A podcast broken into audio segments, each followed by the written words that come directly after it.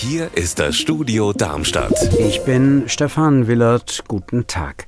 Zu Weihnachten gibt es jetzt auch in Darmstadt in der Innenstadt gebrauchte Sachen. Das Darmstädter Kaufhaus der Gelegenheiten hat mit Unterstützung Darmstädter Kommunalunternehmen im Carré am Luisenplatz vorübergehend eine Zweigstelle.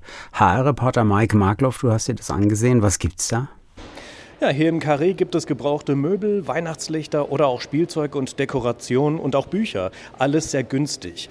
Hier stehen zum Beispiel aktuell ein schöner Sekretär oder auch ein roter Stuhl mit schönem Lederbezug.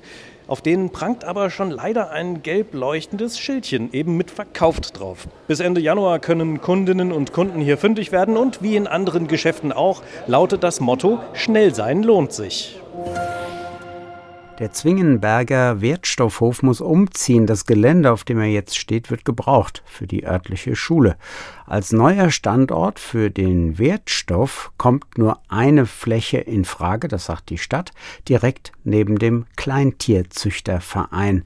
Und der wehrt sich heftig. Herr Reporterin Anna Vogel, warum?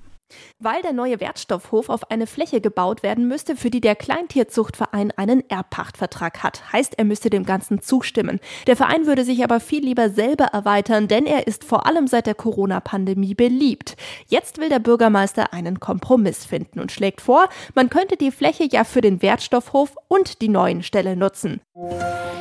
In Langen im Landkreis Offenbach werden die Stadtbusse der Linien 71, 72 und 73 künftig nicht mehr so oft fahren. Dafür hat Langen die E-Hopper eingeführt, kleine Elektro-Rufbusse. HR-Reporter Wolfgang Hetfleisch, daran gibt es jetzt Kritik. Wieso?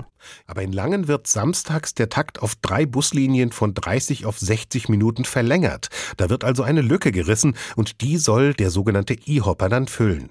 Je nachdem, ob ich schon ein gültiges Ticket habe und wo ich genau hin will, kann das extra kosten. Und alte Menschen, die keine Apps nutzen oder gar kein Smartphone haben, die müssen mit diesem System erstmal klarkommen. Unser Wetter in Rhein-Main und Südhessen. Trübes Wetter über Südhessen, die Temperatur in Geisenheim am Rhein bei 6 Grad.